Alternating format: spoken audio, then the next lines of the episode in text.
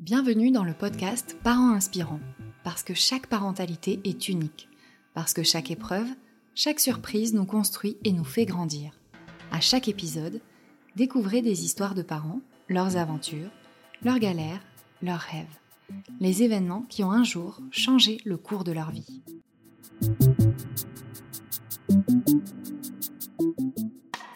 Même si les mères lèvent peu à peu les tabous autour de la maternité, la dépression postpartum est un sujet encore trop peu abordé. Laura a fait cette expérience très douloureuse et souhaite aujourd'hui partager son histoire afin d'aider d'autres femmes qui souffrent. La naissance de son fils, l'accouchement difficile, les pleurs, la culpabilité, mais aussi l'appel à l'aide et le soutien qui a permis de s'en sortir, elle nous raconte tout. Bonjour, moi c'est Laura, donc j'ai 32 ans, je suis mariée avec un homme formidable et j'ai deux petits garçons, donc Lysandre qui a 5 ans et Eloane qui a 16 mois. Je suis euh, professionnelle de la petite enfance, donc de formation de base, et euh, je suis doula euh, postnatale aujourd'hui. Je vais pouvoir vous raconter le moment difficile que j'ai vécu en tant que maman. j'ai eu une dépression du postpartum à l'issue de ma première grossesse, ou du moins de mon premier accouchement. Au niveau de la grossesse, euh, tout s'est plutôt bien passé. On a eu un petit stress au niveau des trois mois, parce qu'il y a les côtés 1, avec des mesures de la clarté nucale euh, et d'autres petites mesures. Et en fait, elles n'étaient pas bonnes. Donc euh, vite, pour un premier enfant, on panique un petit peu si on n'est pas forcément renseigné. Je ne l'étais pas beaucoup à l'époque. avec le recul, je m'en rends compte. Et au final, je me suis mise dans une phase de stress. Et même si nous avons eu des marqueurs, ce qu'on appelle sériques, donc c'est des tests euh, au niveau sanguin euh, génétique pour savoir s'il y a un risque de trisomie 21 euh, ou 18. Ils étaient bons, mais on a dû quand même passer par la DPNI, donc le dépistage par la prise de sang qui est faite donc nous dans le coin sur l'hôpital Sainte-Mus. On a attendu à peu près quand même un mois, il me semble, à l'époque, pour avoir les résultats parce que c'est en termes de jours ouvrés, etc. Donc ça rend un petit peu la période longue. Le souci étant écarté au bout de plus de 4 mois, du coup on a pu un petit peu plus se projeter. Et le reste de la grossesse s'est très bien passé, très très bien. Euh, comme je disais, je suis éducatrice de jeunes enfants et du coup j'avais un petit peu des bases dans tout ce qui est psychologie de l'enfance, développement. Et j'ai eu beaucoup d'attentes euh, par rapport à l'accouchement et par rapport à l'après dans la vie qu'on allait avoir avec euh, notre enfant.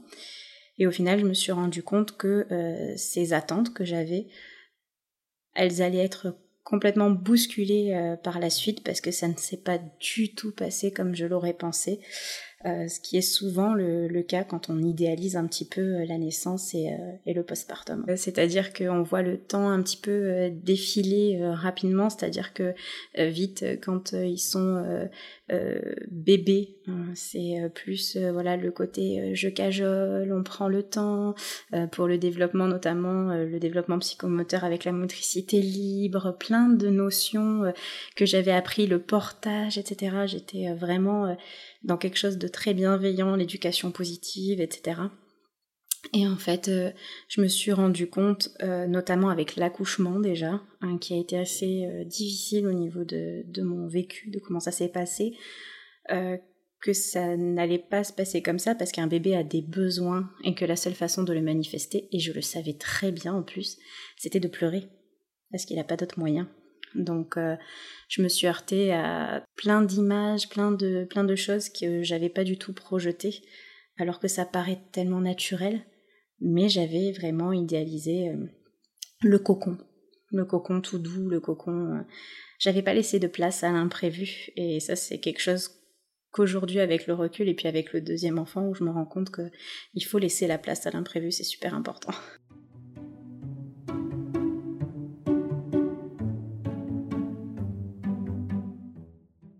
Je préviens déjà par rapport au récit que je vais faire que c'est toujours une question de ressenti aussi de la personne et que c'est toujours un moment où on est fragile en tant que, en tant que futur parent et parent. Donc ce que j'avais idéalisé, c'était un accouchement naturel par voie basse, euh, donc euh, sans péridurale, euh, avec un minimum on va dire d'accompagnement et surtout voilà un peu en cocon avec euh, avec mon mari. Donc le plus ressemblant à un accouchement à la maison ou ce genre de ce genre de choses ou en maison de naissance par exemple. Et en fait euh, donc ça s'est pas du tout passé comme ça. J'avais un diabète gestationnel pendant ma grossesse et euh, une suspicion de macrosomie donc de bébé un peu fort. Et en fait on m'a proposé fortement un déclenchement euh, en disant que c'était quand même un petit peu risqué, etc. Et là encore, j'étais pas trop renseignée. Au final, il n'y avait pas vraiment de danger euh, pour mon bébé et pour moi. Et en fait, bah, j'ai dit oui parce que je voulais le meilleur qui soit pour, euh, pour lui comme pour moi. Et ce que je ne savais pas non plus, c'est que ça favorisait les césariennes, les déclenchements. Et bah du coup, je vous laisse imaginer la suite. en fait, donc c'est ça fonctionnait un petit peu par rendez-vous en fait. Je suis arrivée pour le déclenchement, j'ai dû demander s'il y avait une place de libre euh, ce jour-là en chambre, etc. pour pouvoir faire le, déclenchement. Et une fois que euh, donc c'était par euh, tampon process qu'on appelle donc le tampon avec la prostaglandine, l'hormone. une fois qu'il a été positionné, donc je suis allée en chambre et j'ai attendu donc de 17h jusqu'au lendemain midi où en fait j'ai perdu les os. J'ai complètement j'ai éclaté la poche des os et à partir de là, donc un travail a commencé, mais je sentais, je sais pas comment expliquer, que c'était pas un travail euh, naturel, que c'était quelque chose qui, c'était très violent. Il n'y avait pas de répit quasiment entre les contractions. J'avais maximum deux minutes de répit entre chacune. Et en fait, elles étaient longues hein, et assez intenses. Et donc de 17h jusqu'à... Non, je vous dis une bêtise, de midi jusqu'à 17h. Donc en fait j'ai dilaté euh, jusqu'à 3 cm au niveau du col. Et donc c'était plutôt pas mal, ça progressait plutôt bien. Et en fait de 17h jusqu'à minuit je suis restée en chambre, ça a été mon choix. On m'avait proposé d'aller en salle de naissance mais j'ai pas voulu. Et en fait, euh, ben, ils ont un peu oublié les, les, contrôles, tout ça, et jusqu'à minuit, du coup, moi, j'ai fait mon petit truc tranquille avec la musique dans la chambre, etc. Et puis, en fait, à minuit, j'étais très fatiguée. J'avais pas mangé, parce qu'avec le diabète, etc., ils trouvaient ça risqué. Euh, j'avais juste bu. Et en fait, à minuit, quand je suis arrivée en salle euh, de naissance, parce que c'était compliqué, on m'a dit que j'étais à 4 cm et demi. Donc j'avais dilaté que d'un centimètre et demi. Donc là, phase de désespoir entre guillemets et euh, du coup j'ai demandé la péridurale parce que j'étais crevée. Euh, et ensuite à la suite de la péridurale c'est là où j'avais plus du tout de ressenti. Donc euh, au niveau du, bas du corps tout était endolori. j'avais beaucoup de mal à me, à me mouvoir. J'ai réussi quand même à faire quelques positions pour un peu faciliter le, le, travail, mais ça a été un petit peu compliqué. Et puis je ressentais plus du tout les contractions plus rien. Vraiment, même pas une partie du corps qui était plus sensible. Ou, euh, Donc je voyais le monito, mais c'était tout au final. Et en fait, de minuit jusqu'à 7 heures du matin, j'ai dilaté d'un centimètre par heure. Il n'y a pas eu de phase de stagnation, déjà c'est pas mal. Mais ensuite, euh, donc à 7 heures du matin, j'ai eu un examen où on m'a dit qu'en fait, euh, la tête de Lysandre était encore haute au niveau du col. On sentait à peine sa tête et par contre, j'étais à dilatation complète. Et étant donné que j'avais rompu la poche des os, on m'a laissé jusqu'à 9h du matin pour essayer, tant bien que mal, avec des positions avec lesquelles j'ai essayé de, de twister, euh, de, le faire descendre, mais il n'est pas descendu. Euh, et la sage-femme, donc à 9h30, est rentrée dans la chambre. Et ça, je m'en souviendrai toujours, et je pense que c'est quelque chose qui a été un facteur un petit peu déclenchant de tout mon monde qui s'est un petit peu euh, écroulé c'est qu'elle m'a dit bon ben on va pousser. Donc j'étais persuadée que c'était le moment que ça allait euh, ça allait arriver. Et en fait, ben au final, j'ai poussé une fois et elle m'a dit euh, ça va pas le faire. J'ai pas eu d'explication et en fait, je suis passée de trois trois personnes donc euh, mon mari, la sage-femme et moi, à un corps médical de plus de dix personnes j'ai traversé des couloirs. Euh, enfin, pour moi, j'étais plus dans un cercle de maternité. Je passais à autre chose. Et en fait, il m'avait toujours pas nourri. Et j'avais toujours pas eu de poche d'hypoglycémie, enfin de, de glucose, pardon, par rapport à un risque d'hypoglycémie. Et en fait, euh, ben, donc j'ai été euh, mise donc sur une table d'opération. Et en fait, entre le côté psychologique, une dose de péridurale qui m'avait remise du coup pour la césarienne en urgence et l'hypoglycémie, mais en fait j'ai fait un malaise sur la table, donc j'étais plus consciente du tout. Je passe certains petits détails comme les nausées, les vomissements, enfin voilà, répétition. Et en fait, donc j'ai perdu complètement connaissance. Ils ont réussi à me refaire venir avec de l'oxygène, etc. Mais euh, j'ai à peine entendu mon petit bonhomme pleurer. Donc euh, il eu l'émotion de l'entendre, d'être rassurée. Et en fait, j'ai eu, je l'ai eu quoi? Peut-être quelques secondes sur moi. Et puis on m'a dit, bah, il faut se séparer. Donc euh, ça a été un peu dur. Et puis donc j'ai été emmenée en salle de réveil. Et puis bah, c'est mon mari qui s'est occupé de, de mon petit bonhomme, donc c'était vous entendez, hein, fort, en, fort, en, émotion. Et je l'ai revu que deux heures plus tard, euh, en salle de réveil pour euh, la mise au sein, parce que je voulais allaiter. Et du coup, ben, ça a été la montée de lait a été retardée, etc. Ça a été plein plein de petites choses qui ont fait que ça m'a rendue d'autant plus fragile. Et le retour, alors on a eu un événement assez marquant à la maternité aussi avec un personnel de nuit qui a été un peu bousculant pour nous. Euh, et puis ensuite on est rentré donc euh, à la maison et là ben, le fait d'être euh, lâché dans la nature alors qu'on a été accompagné pendant toute la grossesse et là d'avoir quelques visites en postpartum mais plus pour bébé ce qui est tout à fait normal. Mais du coup c'est vrai que ben, on perd un peu le fil. Et en tant que parent surtout d'un premier enfant moi ça me l'a fait surtout pour mon tout premier je me sentais perdue. Je savais pas comment je comment je pouvais faire. Et j'avais même perdu les quelques connaissances que j'avais sur euh, les nouveau-nés, euh, notamment des comptines ou des choses comme ça. Enfin, j'avais perdu comme toutes mes capacités. J'étais coincée. J'arrivais pas à, me souvenir, ne serait-ce que d'une souris verte, par exemple, quelque chose que tout le monde connaît. Enfin, j'avais perdu toutes mes capacités.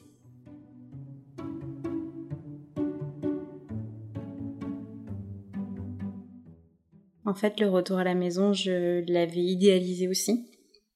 Donc euh, c'était le postpartum immédiat de rêve avec euh, une mise au sein euh, parfaite, un allaitement qui se met en place très rapidement, de manière fluide, bon peut-être avec quelques petites difficultés mais pas grand-chose. Et puis oui, j'ai beaucoup idéalisé aussi le fait qu'on allait être tous les trois pendant un petit moment. Et en fait c'est passé très vite. Euh, le congé paternité à l'époque euh, n'était pas d'un mois, il était de 15 jours et encore c'était pas obligatoire les 15 jours, donc euh, c'était c'était très court. Et puis non, c'était pas ce que j'avais, c'était pas du tout ce que j'avais imaginé. non seulement pour les bains, parce que Lysandre, les bains, c'était assez assez compliqué. Donc on a essayé les bains enveloppés, on a essayé plein plein plein plein de choses. Et en fait, il aimait pas l'eau. lui plaisait pas, c'est tout. Mais c'est vrai que du coup, euh, en postpartum immédiat, on se met une barre très haute, je trouve, en tant que, en tant que parent, disant les compétences parentales, ça doit être ça. La société véhicule quand même pas mal une idée de la mère parfaite, euh, du papa toujours aux petits soins, ou alors du papa qui doit absolument retourner vite au travail pour euh, assumer la famille, etc. C'est vrai qu'on était complètement décalé de tout ça. Dans la réalité, au final, ça s'est ça s'est passé. Je, je peux dire que ça s'est pas très très bien passé non plus, mais toujours pareil, c'est parce que ça avait été idéalisé. Au final, je peux dire que ça s'est passé. C'était pas génial, c'était pas euh, horrible, mais il y a eu des choses qui ont fait que comme j'étais fragile, euh, ça a été d'autant plus difficile à vivre. J'ai eu par exemple euh, des mastites à répétition, des crevasses avec une montée de lait très tardive qui s'est fait au bout de cinq jours à peu près, je crois. Euh, donc ça a été un petit peu long. Donc je l'ai eu euh, une fois que je suis rentrée à la maison.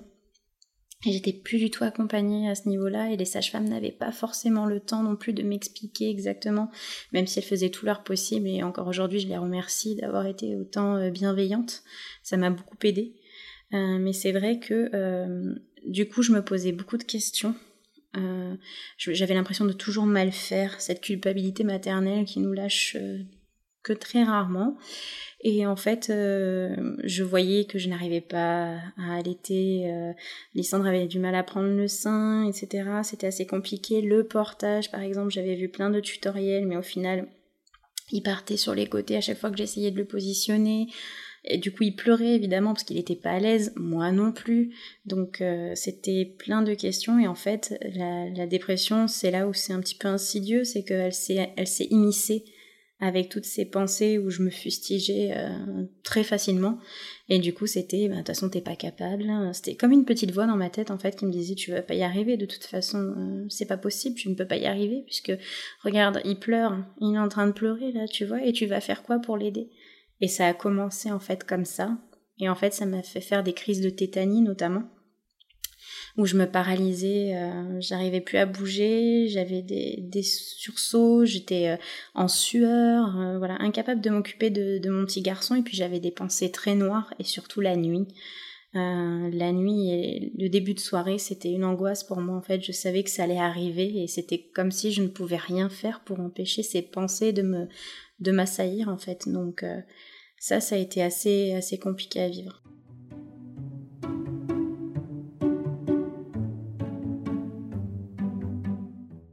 Les sages-femmes m'avaient expliqué que pendant un certain temps, donc c'est-à-dire à peu près 15 jours euh, après la naissance, c'était logique de 15 jours à un mois d'avoir un petit peu euh, une baisse, donc une chute d'hormones, ce qui est tout, à fait normal, avec euh, des, des, petites déprimes ou des fois des moments de joie très intenses, des questionnements, beaucoup, beaucoup, beaucoup.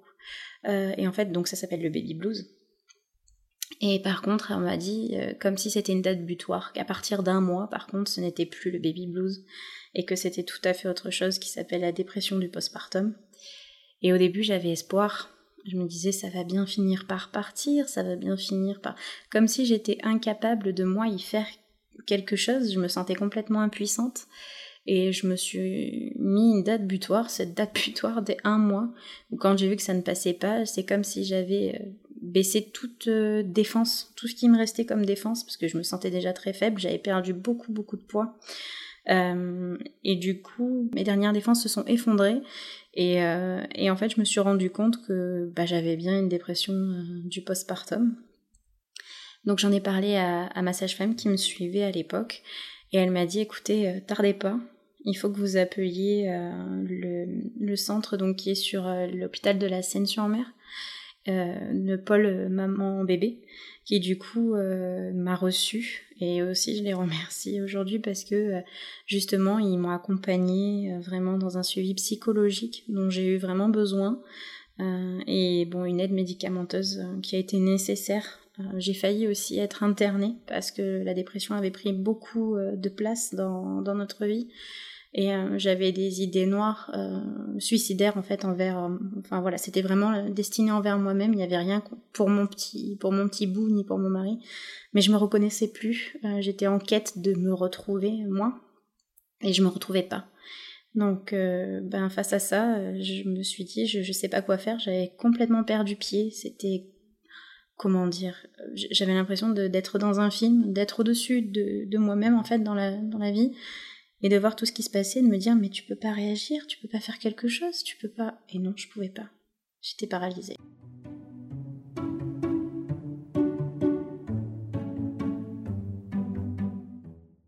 Mari dans tout ça, au final, il a été là vraiment pour me rassurer euh, sur tout le, chemin, c'est-à-dire voilà, quand on est rentré à la maison, il me disait mais t'inquiète pas, ça va aller, de toute façon on va bien y arriver, il y a à aucun moment ça, ça pourrait euh, aller mal, de toute façon tu sais faire, moi ben, tu m'apprends parce qu'il comptait sur moi étant donné que j'avais pas mal de connaissances, donc c'était c'était c'était assez euh, assez enfin c'est assez rigolo en y repensant aujourd'hui puisque lui il se disait que c'était moi qui allais l'aider dans tout ça et c'est lui qui m'a qui m'a porté par toutes ces remarques, tous ces câlins, toutes ces attentions. Et puis euh, quand je lui ai dit écoute je ne je n'y arrive plus, je ne peux plus, je me sens euh, je me sens pas bien, je ne sais plus quoi faire. Une petite anecdote, c'est qu'un jour, je me souviens, je lui ai dit euh, bon bah tu sais on est propriétaire etc si il y a un souci si je m'en vais de toute façon le crédit de la maison il sera remboursé donc euh, là, il a eu euh, comme un éclair, un éclat, de lumière et il s'est dit non là c'est pas possible, je perds ma femme. Et euh, il a senti que tout l'accompagnement familial, etc., même ma famille a été, a été là pour moi, fort heureusement.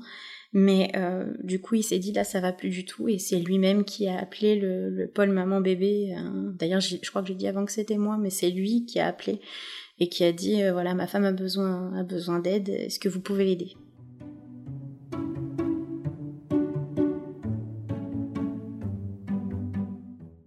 Ce qui m'a aidé à sortir au final de la dépression, c'est c'est un tout. Ouais, c'est un tout parce que j'ai eu donc l'aide médicamenteuse euh, donc j'avais des anxiolytiques et des antidépresseurs, ce qui m'a entre guillemets fait arrêter l'allaitement. C'était, on va dire, possible d'allaiter, mais quand euh, donc le le psychiatre m'a dit voilà c'est compatible, mais c'est toujours pareil, il y a quand même des substances etc. Bon bah du coup j'ai préféré arrêter l'allaitement.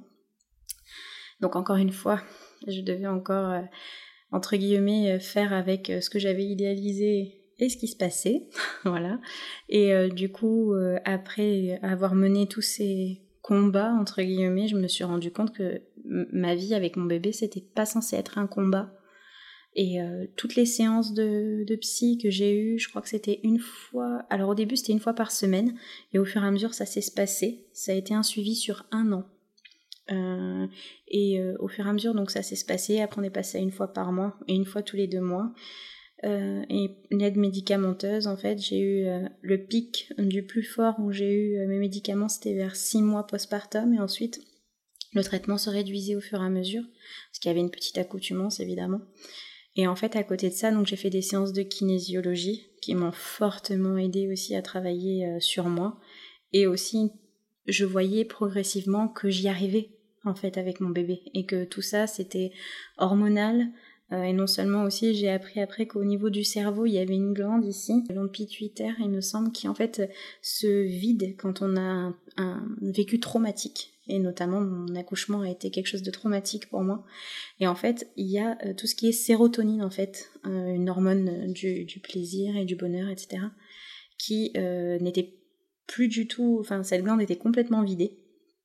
Et en fait, bah, il a fallu progressivement que je au final, cette image de remplir son réservoir, que ce soit affectif, que ce soit de bonheur, que ce soit cette image, en fait, euh, ça m'a, ça m'a servi et je me voyais en fait euh, moi-même comme des petites fourmis venir apporter chaque petit moment de bonheur dans cette glande justement pour pouvoir un petit peu euh, me ramener à la vie en vrai. Parce que je sentais qu'elle m'avait échappé, je m'étais échappée à moi-même parce que je me reconnaissais plus et en fait, j'ai surtout appris que j'avais changé, que l'accouchement, que la maternité m'avait changé. Je pense que ça change toutes les femmes. Et, euh, en fait, l'idéalisation de tout ce qui devait se passer a augmenté euh, ce, sentiment et qui, euh, du coup, a favorisé l'arrivée de, de la dépression. Mais Exactement savoir comment j'en suis sortie, c'est assez compliqué parce que ça s'installe de manière très insidieuse et ça repart euh, progressivement comme si en fait il y avait un poids qui euh, s'allégeait au fur et à mesure des étapes qu'on validait. Par exemple, voilà, j'arrivais à changer mon, mon, petit bonhomme, hop, allez, une étape. Euh, j'arrivais à lui chanter une comptine, hop, une étape. J'arrivais à lui prendre la température, etc., etc. Puis des petits moments de bonheur, évidemment. Les premiers sourires, les premiers rires, les moments câlins en famille, euh, montrer euh, son bébé à, tout le monde et montrer à quel point il est beau. Euh, voilà. toutes ces petites choses, au final, ça m'a, ça m'a aidé et ça a rempli mon réservoir. Fort heureusement.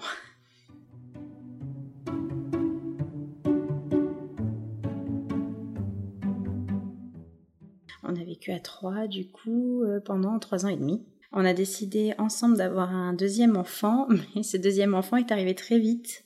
C'est-à-dire qu'à peine nous nous étions mis dans une dynamique d'avoir un deuxième enfant que le deuxième enfant a pointé le bout de son nez. C'est-à-dire que voilà, au bout d'un premier essai, ça a été concluant. Donc euh, ça a été très rapide.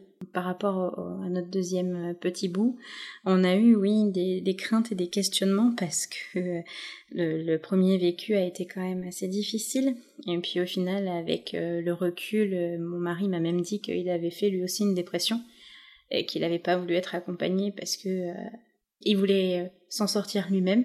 Voilà. Et en discutant juste avec moi, il, voulait que ça, que ça suffise et il m'a dit ça a suffi, j'ai réussi. Mais lui aussi, au final, euh, pense avoir fait euh, une dépression. Ça a été très compliqué pendant euh, pas mal de temps. Et il n'était pas forcément d'accord au début, on s'est mis d'accord, mais au début pour le deuxième ça a été un petit peu compliqué de se, de se mettre d'accord pour avoir notre deuxième. Et il a fini par être ok au moment où il a vu que Lysandre commençait à devenir grand. Et il voulait pas un énorme écart d'âge entre nos deux enfants. Et là, il m'a dit, ok, d'accord, nous allons avoir notre deuxième enfant. Donc oui, on, avait des craintes par rapport à notre premier vécu, et surtout que bah, notre premier, on le souhaitait, c'était un enfant souhaité aussi, donc on s'est dit, bah là aussi, on souhaite. Mais est-ce que ça va être euh, la même chose et comment on va comment on va gérer les choses? Et puis au fur et à mesure que la, grossesse avançait, je sentais un petit peu mon stress augmenter, petit peu des petites angoisses, etc j'ai redemandé euh, un entretien téléphonique avec le pôle maman-bébé notamment, euh, qui la psychologue qui me suivait à l'époque a répondu de suite et m'a dit que de toute manière il n'y avait pas de raison, elle m'a beaucoup rassurée, etc. Et ça m'a suffi. Donc euh, je suis ravie. Et mon, mon, mari, lui, toujours été encore là pour me rassurer et puis pour me remettre les pieds euh, sur terre en me disant mais tout se passe bien. Et puis là vraiment au niveau de la grossesse tout s'est aussi bien passé. J'avais juste un utérus assez contractile. Mais euh, tout s'est bien passé au niveau des mesures. Par exemple comme pour Lysandre où ça avait été un peu le stress. Là tout était euh, tout était ok tous les marqueurs étaient ouverts tout allait bien tout était génial. Juste le diabète gestationnel qui était là à nouveau mais ça de toute façon c'était géré. Donc, euh, donc voilà.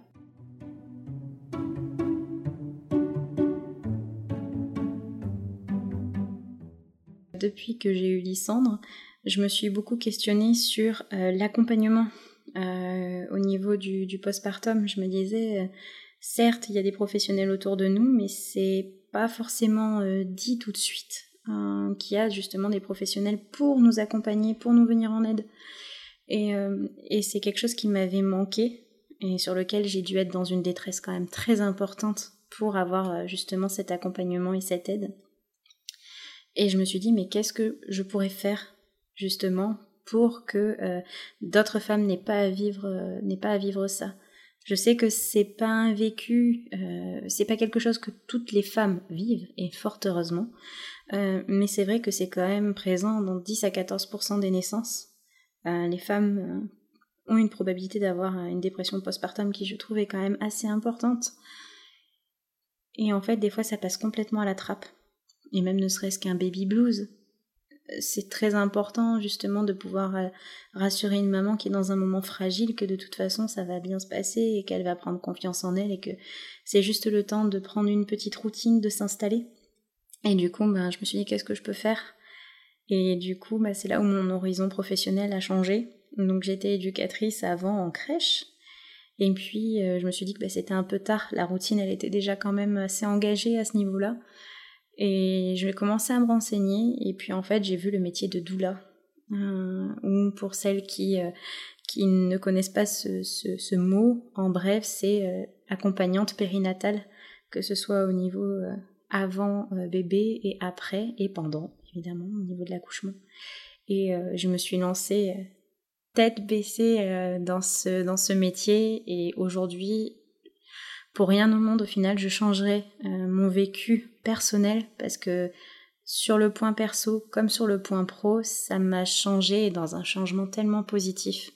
Aujourd'hui, je suis fière et je suis heureuse de pouvoir accompagner des femmes, des familles, et qui ont confiance en moi et qui quand je repars au final de mon accompagnement, de les voir euh, s'en sortir très bien, euh, d'être heureux et finalement de me dire bon bah j'ai été là juste une oreille ou juste une, main tendue le temps d'eux et puis en fait euh, ils gèrent à merveille en solo quoi. Et ça c'est un cadeau de la vie.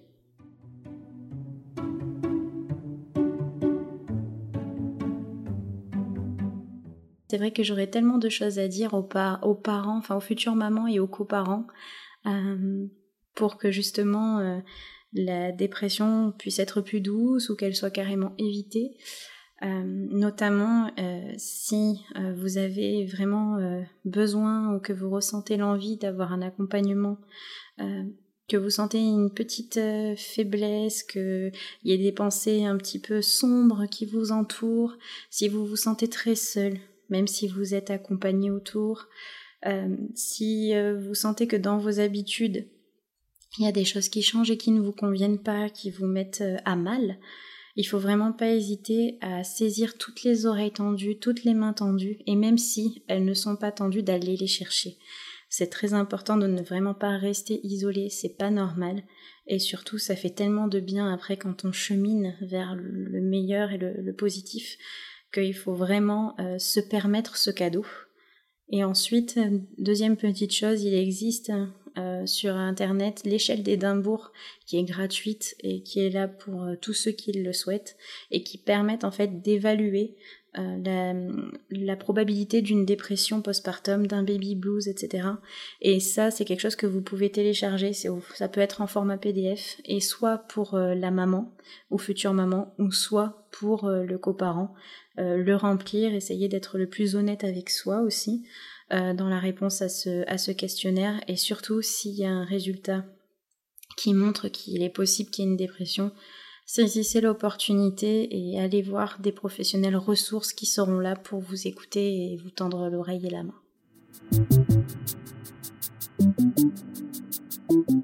Voilà, l'épisode touche à sa fin. Si vous aussi, vous souhaitez partager votre récit, écrivez-nous à contact at parent-inspirant.com. Nous avons hâte de vous lire. À très vite!